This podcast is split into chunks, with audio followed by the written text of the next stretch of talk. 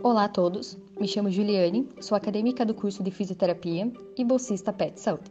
E o podcast de hoje é sobre o artigo intitulado Interdisciplinaridade e Interprofissionalidade na Estratégia de Saúde da Família, descrito por Farias et al., com o objetivo de caracterizar a abordagem interdisciplinar de trabalhadores de nível superior da Estratégia de Saúde da Família.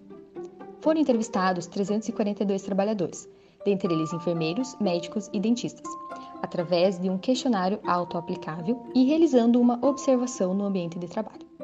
A maioria concluiu há mais de 21 anos a graduação.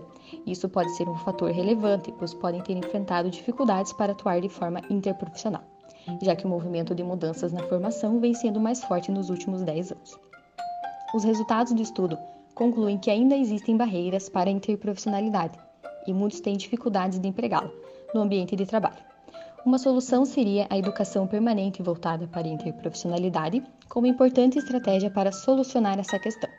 Outra opção é reavaliar os métodos de ensino nos cursos de graduação, incentivando o aluno a serem profissionais aptos a atuarem de forma interprofissional, que assumam uma relação de diálogo com sua equipe, compartilhe saberes, contribuindo para um cuidado mais efetivo.